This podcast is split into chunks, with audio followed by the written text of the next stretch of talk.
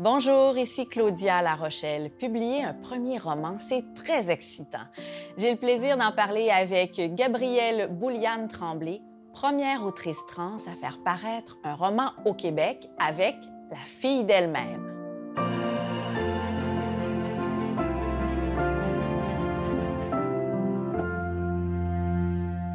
Épopée identitaire, quête amoureuse et sociale, c'est ça et tellement plus qu'on retrouve dans La fille d'elle-même. Gabrielle Bouliane Tremblay a réussi à attendrir son lectorat avec son héroïne qui, depuis qu'elle est toute petite, se fait dire qu'elle est un garçon. Or, tout en elle hurle le contraire, tout en elle crie qu'elle doit se mettre au monde.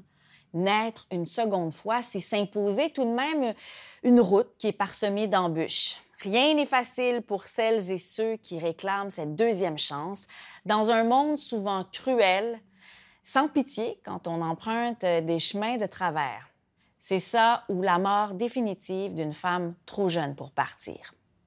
Assister à ce baptême littéraire, ça a quelque chose de grisant et d'émouvant en même temps. Vous allez voir.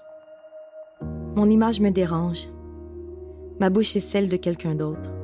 Elle ne bouge pas avec ma voix qui sort du tréfonds de l'adolescence.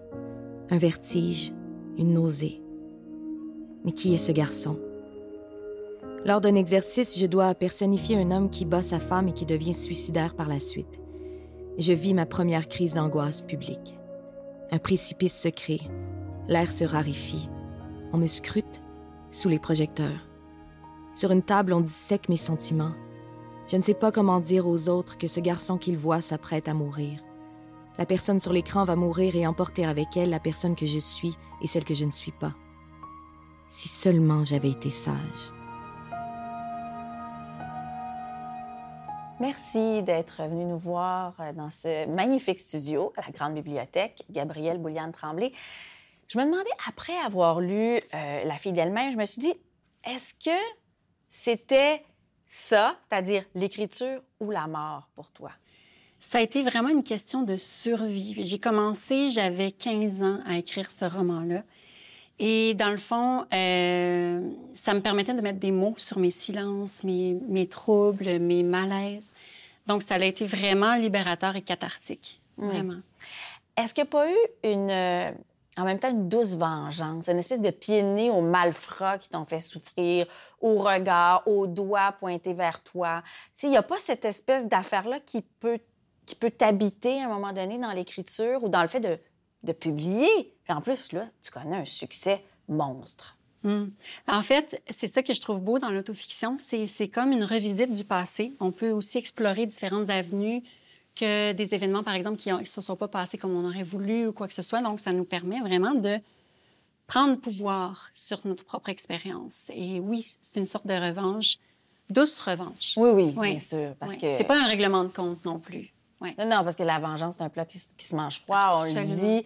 Donc, mais il y a quelque chose qui doit être assez satisfaisant quand même, de dire, ça, c'est ma vie, ça, c'est ce que j'ai vécu, je vous, je vous l'offre, je vous le donne, c'était ça. C'était ça, la douleur. C'était de cette manière-là euh, qu'elle m'habitait. Oui, il y, y, a quelque chose de, de l'alchimie, je trouve, de transformer nos, nos, nos, expériences plus difficiles en beauté. Donc, oui, euh, oui. quelque chose de lumineux que les gens peuvent, après ça, apprendre de, de cette expérience-là. Et là, l'accueil de ce, de ce roman-là, La fille d'elle-même, a été un des plus beaux cette année. Euh, et dans les derniers mois, et dans les années précédentes. Il y a eu quelque chose comme euh, une grande émotion collective à l'endroit de la fille d'elle-même, une sorte d'adoption de ta proposition, de ta mm-hmm. voix, de ton rapport à l'autofiction. T'attendais-tu à ça, à cette réception? Pour vrai, c'est inespéré. Euh, je pensais pas vraiment que ça allait être aussi enthousiaste comme réponse. Mais ce que je trouve particulier, c'est que ça m'indique que la société est prête à recevoir ce genre d'histoire-là. Elle est prête à s'intéresser à d'autres réalités aussi. Et euh, par, par euh, ce livre-là, euh, on en sort grandi aussi à travers la lecture, parce que c'est un récit d'apprentissage aussi. Oui, oui, oui, oui. On est dans, dans cette tradition-là des, des, des, récits d'apprentissage.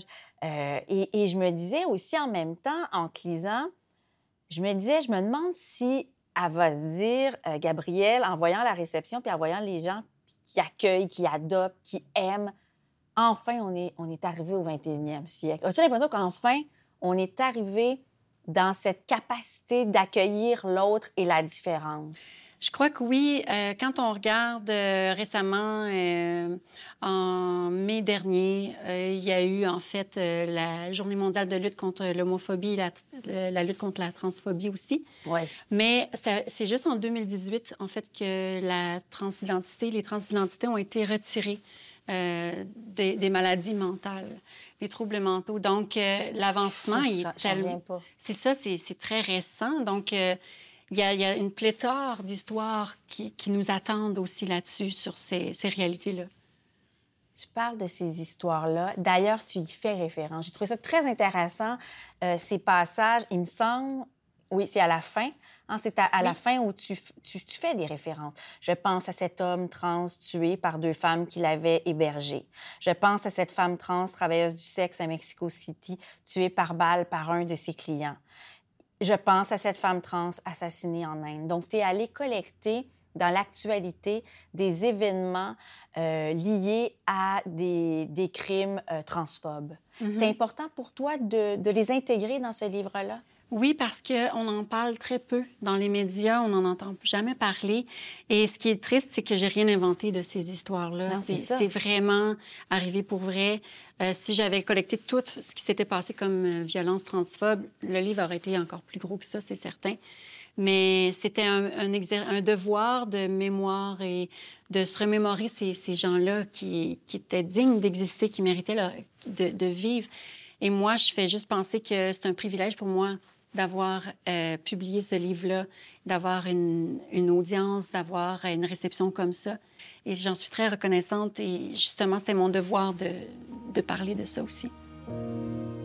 Dites-moi donc, c'est pas normal de se faire aimer la nuit en deux bières ou en deux joints, mais que le jour, c'est une autre fille qu'on aime, parce que vous n'êtes pas sûr au fond, mais qu'on vous sera heureux un mois plus tard.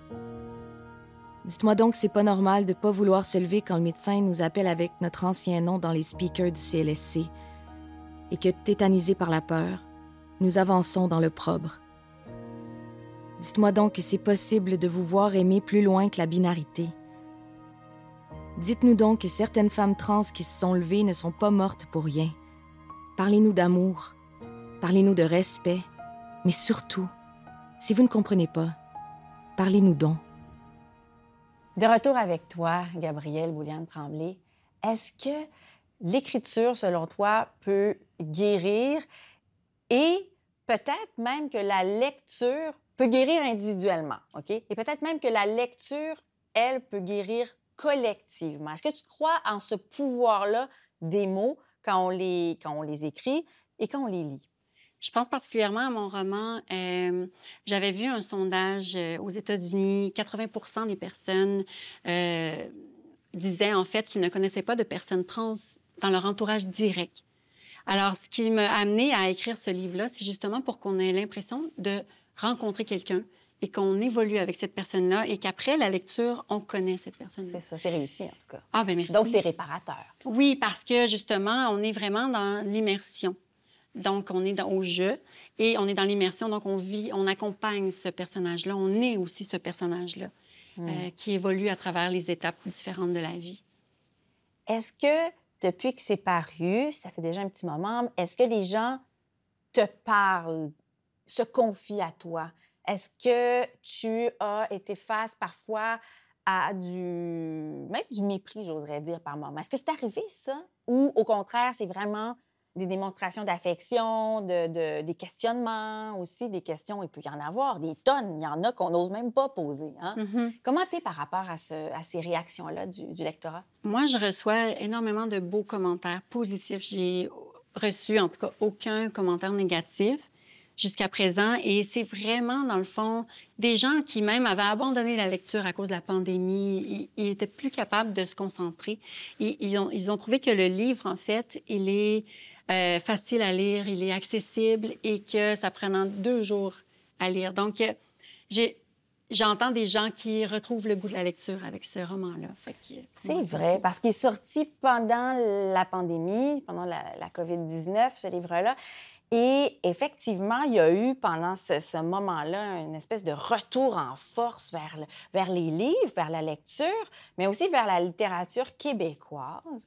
Euh, et on a vu l'arrivée, l'émergence de, de, nouveaux, de nouvelles autrices, de nouveaux auteurs aussi, avec des sujets parfois euh, audacieux, qui peuvent être confrontants, qui nous amènent ailleurs, du moins. Ça, c'est positif. Notamment la littérature trans, qui est, qui est arrivée en force avec toi, tu te situes par rapport à des auteurs, autrices qui ne sont pas des auteurs, autrices trans, qui se mettent à écrire et à Imaginez les personnages trans. Je pense que tout est dans la démarche, en fait.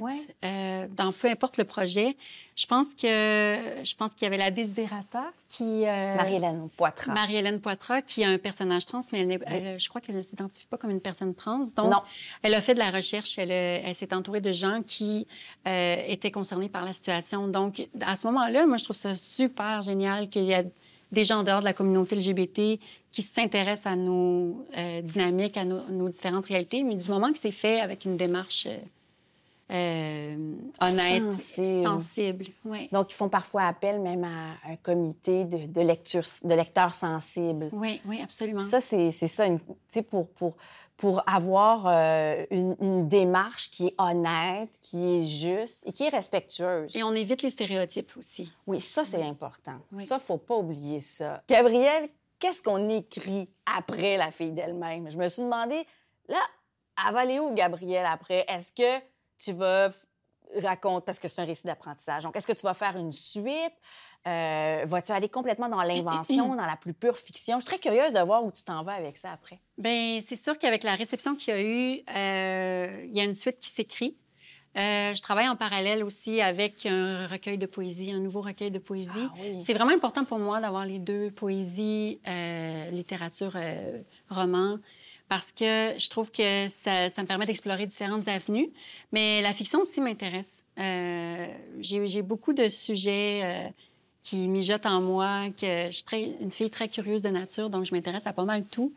Mais la suite s'écrit parce que vous, vous commencez à découvrir la fille d'elle-même. Mais moi, ça fait longtemps ben que c'est fait et je m'ennuie d'elle aussi. Puis sans dévoiler rien dans l'histoire, euh, je crois que c'est euh, il y a encore beaucoup de matière à, à, être encore avec elle. On va prendre plaisir à la suivre parce qu'on s'est attaché. Et on s'ennuie un peu.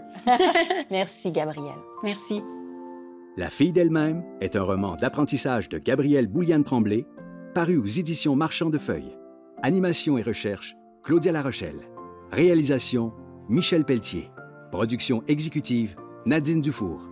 Merci à nos partenaires, la Grande Bibliothèque et les studios Audio Z. Claudia Lapage est une émission de Savoir Média disponible en ligne, à la télé et en balado-diffusion.